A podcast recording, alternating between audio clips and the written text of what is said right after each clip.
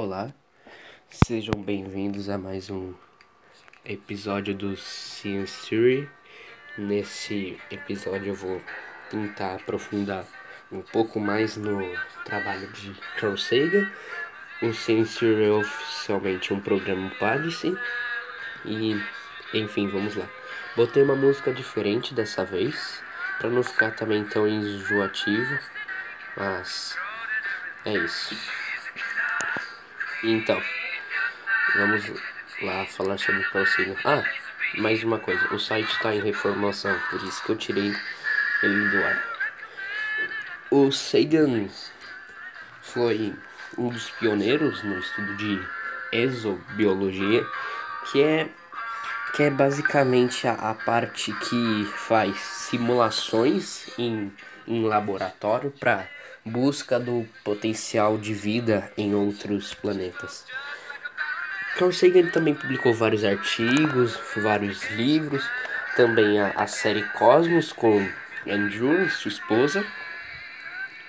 Ela estima-se que 10 ou 12% da população mundial tenha visto Cosmos, então dá acho que umas 250 milhões de pessoas, não lembro exatamente o número agora. Eu sei que ele também conseguiu explicar bem o, o efeito estufa na atmosfera de Vênus, fornecendo argumentos com os danos que podemos causar no nosso planeta, alertando sobre aquecimento global, guerras, guerras nuclear, porquê das mudanças de cor em Marte, as neblinas de Titã. E também ele conseguiu postular também vidas nesses planetas, como por exemplo em Vênus teriam que ser. Teriam que ser. Mano, seres altos que vivessem próximos das nuvens para conseguir captar o oxigênio facilmente. Ele também. Ele também fez posições no livro dele, com a, com a tal da Enciclopédia Galáctica, que conteria informações sobre planetas, estrelas, um, a localização, etc. Junto, junto com um colega de trabalho dele. Carl Sagan também ficou ao lado de uma réplica da sonda da sonda Viking que possivelmente no futuro vai explorar o solo de Marte. Enfim, esse foi, esse foi bem resumido, mas basicamente o que Carl Sagan fazia era o que? Explorar a possibilidade de vida, né?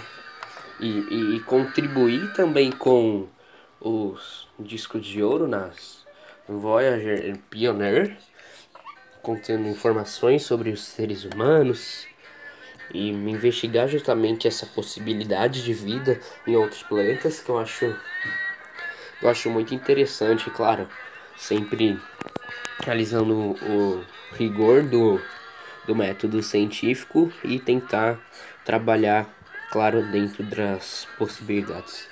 Carl Sagan me inspira muito porque eu acho ele, ele fantástico, não só na divulgação científica também, mas no próprio trabalho dele, onde ele contribuía e também alertava sobre as consequências das ações humanas e enfim esse foi o episódio.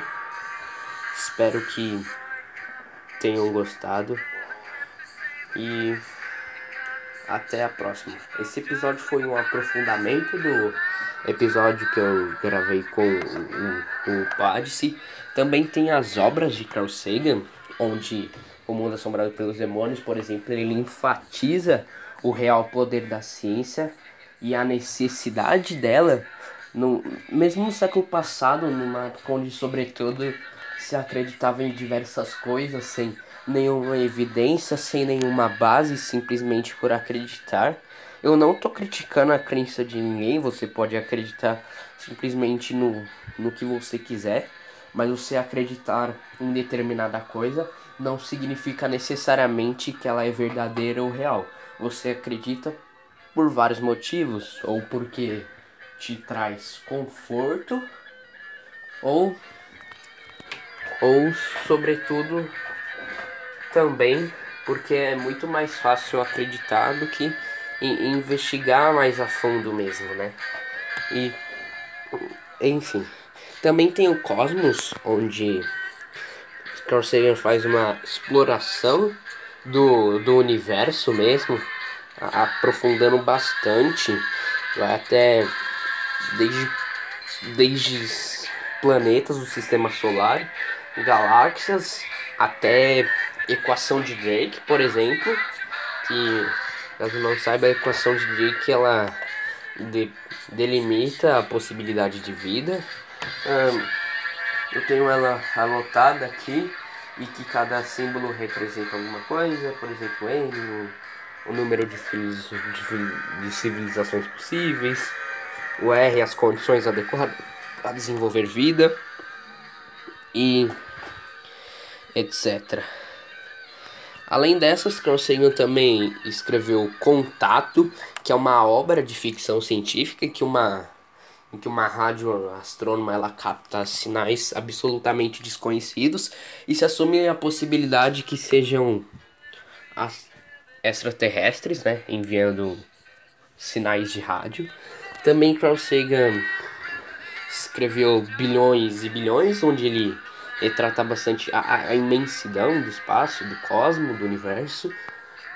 E além disso, ele escreveu O Pálido Ponto Azul, que retrata também uma, uma visão sobre a Terra da foto mais longe já tirada na, na história, que ele ressalta que não somos muita coisa, somos insignificantes até de certa forma, se você for parar para pensar, mas mas sobretudo ainda isso é o que nos faz especiais, até onde sabemos o único planeta que desenvolveu vida.